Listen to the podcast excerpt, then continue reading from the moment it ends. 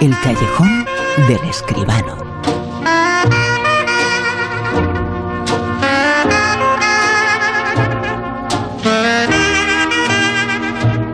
El mundo del séptimo arte es el mundo en realidad y nos lo cuenta aquí cada semana en La Rosa de los Vientos, nos lo cuenta José Manuel Esquivano. Muy buenas, José Manuel.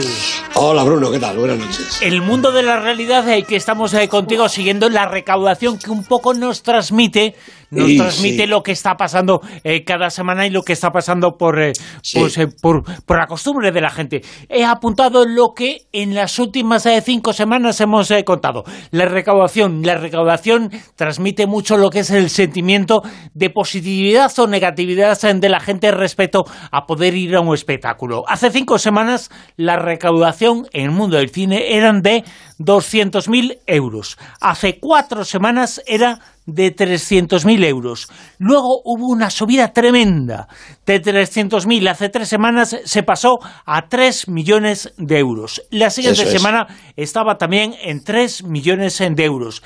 La pasada semana bajó un poquito a 2 millones de euros. Y esta semana, José Manuel, ¿qué ha pasado? pues que seguimos igual.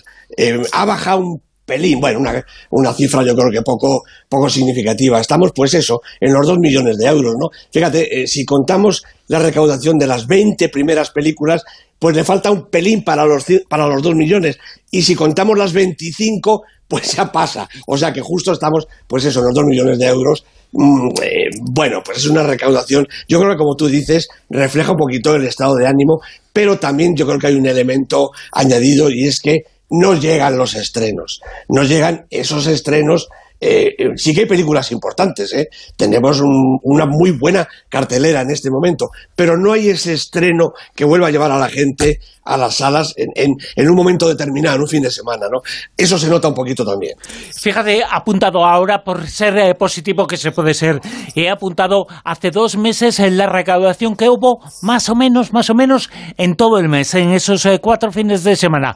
Fueron más o menos en el mundo del cine en las salas de un millón de euros.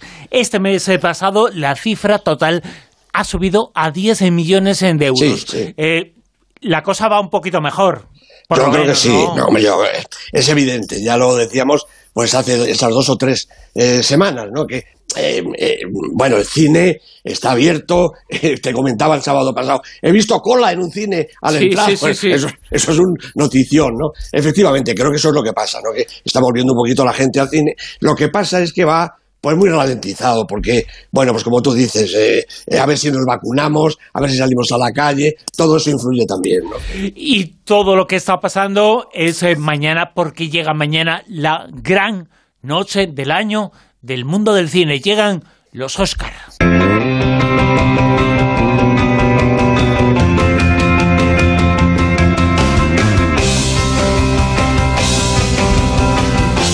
José Manuel Esquivano, la gran cita, las eh, películas eh, más pues importantes, pues más taquilleras, más relevantes eh, del año, la mayor parte han llegado ya. Un año a nivel cinematográfico muy bueno, ¿eh?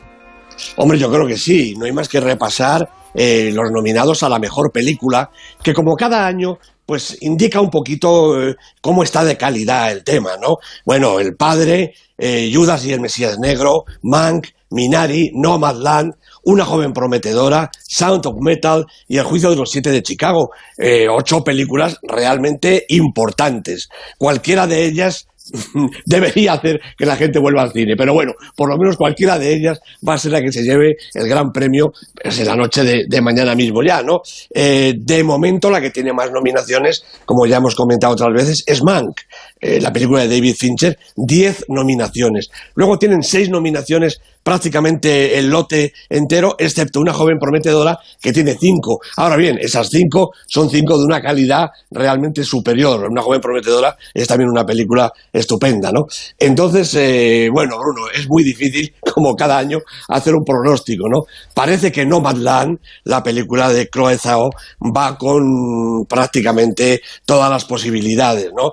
Ha ganado todos los premios, también le han eh, dado el premio en los globos, los productores, la crítica, los directores, es decir, que esta es la película realmente favorita y también su directora ¿Qué pasa? Porque luego los señores de, de, la academia nos tienen acostumbrados a la sorpresa, ¿no?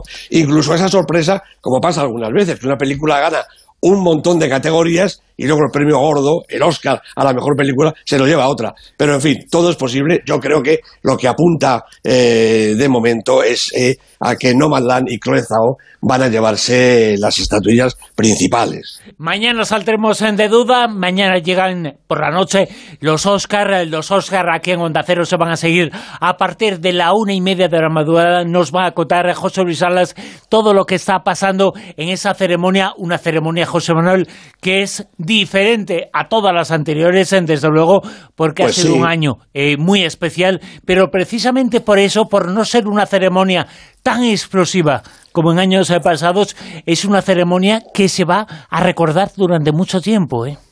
A mí me parece que sí, pasa un poco como con los Goya, ¿verdad? Son momentos especiales, es una ceremonia especial. Ha habido que esperar 93 años a la edición número 93 para que los Oscars sean distintos. El significado de la fiesta siempre es el mismo. Los Oscars, la gran fiesta del cine, del cine americano y del cine mundial, no nos engañemos. Millones de personas estaremos en la madrugada de mañana pendientes de lo que pase ahí en estos escenarios y será la noticia y la comidilla durante unos cuantos días después y también será desde luego la ocasión de que quizá alguna de estas películas vuelva a hacer, insisto, que la gente vuelva a regresar al cine. Mañana es eh, los Oscar, mañana se celebran, mañana los eh, premiados en esta gala, gala entre comillas este año, un poquito menos eh, gala, llegan un poquito después, evidentemente sabemos el motivo y aquí Onda Cero nos va a contar absolutamente todo, os lo vamos a contar absolutamente todo y lo va a hacer Salas, José Luis Salas, todo lo que está ocurriendo y cuál es la película, la gran triunfadora, si hay una, si hay varias, lo conoceremos mañana más o menos sobre esta hora un poquito después. eh, pero ahora vamos a conocer algo más, eh, la crítica, el comentario sobre una película, una película que se titula Mamá María.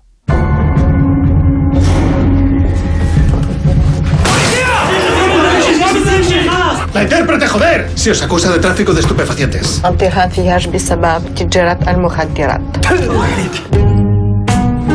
Odio este hotel y esta habitación. Esto no es un hotel y me cuesta 3.200 euros al mes. ¿A comer? Yo atiendo. Una mujer que conozco en la policía dice que si no obedeces acabaremos todos en la cárcel. ¿Por qué se ha salido de la autopista? Bueno, es un tráiler, eh, José Manuel, eh, para Sí. asustarse, ¿eh? Bueno, un Eh, porque poquito te sí. esperas una cosita normal y toma ya, lo de la policía, lo de la entrada, a golpes se llama la atención, ¿eh? Menuda mamá María Sí, sí. esta, ¿no? Bueno, la película la ha dirigido Jean-Paul Salomé, la producción es de Jean-Baptiste Dupont y de Cristina Larsen, el guion es del director de Jean-Paul Salomé junto con Anne-Laure Keire y las protagonistas, o los protagonistas porque hay de todo, Isabelle Huppert, Hippolyte Girardot y Farida Ouchani. Bueno, este director es parisino, Jean-Paul Salomé, tiene en su haber, pues, tiene 60 años y tiene seis películas, más o menos, ¿no? Algunas de ellas todavía inéditas en España. Yo sí me acuerdo de Espías en la Sombra, del 2008, y sobre todo el Arsène Lupin, eh, del 2004, pues más o menos la penúltima aproximación al célebre ladrón, con Román Duris y Christine Scott Thomas de protagonistas. Bueno, evidentemente a este director, a Salomé, eh, que también suele ser el autor de, los guiones, como he comentado, le gusta este tipo de personajes, ¿no? Como esta señora bastante tremenda que le ha regalado a Isabel eh. Ella es Patience Portefeuille, es decir, paciencia portafuegos, sería la traducción. Y es una mujer de mediana edad, es viuda, con dos hijas y una madre en delicado estado mental ingresada en una residencia. Vive en París, en Belleville, que es un barrio mestizo, multicultural, ¿no? y pasa alguna dificultad para llegar a fin de mes con su sueldo de intérprete para la policía, porque ella se dedica fundamentalmente eh, a traducir los diálogos entre los traficantes magrebíes de droga que tratan de introducirla y distribuirla en la capital francesa. Bueno, tiene además una relación con el comandante de la prefectura, Philippe, un veterano policía con el que quizá no está demasiado entusiasmada, pero que le aporta cierta tranquilidad a la vez que coartada, porque Patience, que de su nombre ya tiene poco, ha decidido aprovechar sus conocimientos y habilidades para interceptar un importante alijo de marihuana, algo así como dos toneladas, y entrar a tope en el negocio. Bueno, contacta con Scott y Chocapic, que son dos distribuidores de poca monta a los que tiene fichados por sus escuchas telefónicas y empieza a proveerlos de material a, escasa, a escala industrial. Tanto que pronto se hace famosa en el ambiente. Es esta Mamá María, aparecida de la nada, que parece controlar el mercado con mano de hierro.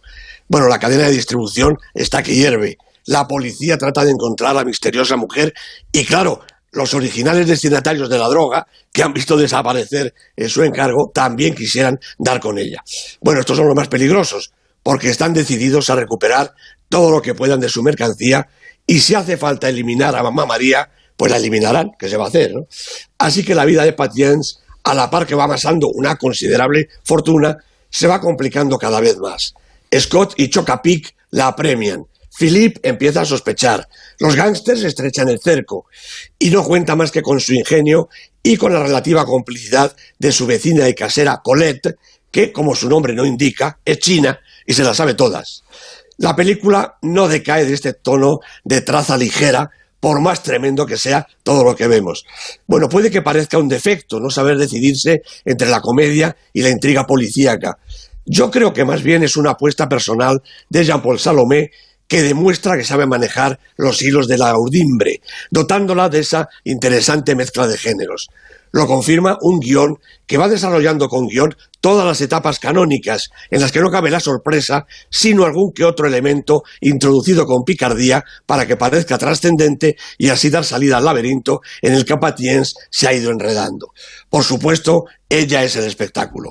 Jean-Paul Salomé le cede el protagonismo a Isabelle Huppert, una actriz descomunal metida en 160 centímetros de estatura. Puede ser lo que quiera, angelical o mortífera, sabia o enajenada, amante, colega o enemiga mortal, diáfana o escondida bajo mil capas. Es un portento, en el registro más dramático o en el más ligero, o como aquí, en la mezcla de los dos. La película es toda suya, de principio a fin, y eso siempre es una garantía. Mamá María, así se titula la película, el comentario de esta semana, la crítica de José Manuel Esquivano en el callejón. Mamá María. Ya vamos a la lista, conocer los 10 primeros en el Super 10. Esta semana, en el puesto número 10, José Manuel. Bueno, pues aquí han caído Tom y Jerry, la película de Team Story con el gato, el ratón, Chloe Grace Moret y Michael Peña. Cuatro semanas en la lista. En el 9. También lleva cuatro semanas un efecto, un efecto óptico, la película de Juan Cabestein, como yo digo, una pedrada en la cartelera, una película verdaderamente inclasificable. Pepón Nieto, Carmen Machi, aquí aguantan todavía en el puesto 9. En el 8. Pues también bajando Godzilla vs. Kong, la película de Adam Wingard con Alexander Skarsgård, Rebecca Hall, también cuatro semanas en el Super 10. En el puesto número 7. Pues seis, seis semanas lleva la película de Maite Alberdi, El Agente Topo, una de nuestras eh, posibilidades en los Oscars, porque como ya hemos comentado más veces, la película es una coproducción con España. Sergio Chamí, Rómulo Aiken son los protagonistas. Como digo, seis semanas, estaba el 6, ha bajado al 7. En el puesto número 6. El padre de Florian Zeller, una de las grandes películas de la madrugada de mañana. 18 semanas en la lista, Anthony Hopkins, Olivia Colman, todos optan al Oscar, veremos a ver si se llevan alguno. En el puesto número 5. Un estreno en el Super 10, Mortal Kombat, Combate Mortal. No es que sea una película con luchas, es que es una lucha en la que cabe una película. La ha dirigido Simon McQuaid, Lewis Tan, Jessica McNamee, son los protagonistas. En el puesto número 4. Bueno, aquí están las niñas de Pilar Palomero, que poquito a poco, poquito a poco van descendiendo. Es que son 33 semanas en el Super 10, Bruno. Una película española extraordinaria. En el puesto número 3. Película de la semana, directamente al 3, una joven prometedora de Emerald Funnel, Katie Mulligan, Bob Burnham, primera semana del Super 10, como digo, película de la semana, la película, la directora y la protagonista nominadas al Oscar. Una de las eh, películas eh, que puede ser importante en la ceremonia de mañana, eh, Seguro. parte como favorita en todas las categorías, es la que se espera que sea la gran ganadora, Nomadland, pero esta es una de las películas que está ahí a la expectativa de que pueda ocurrir algo.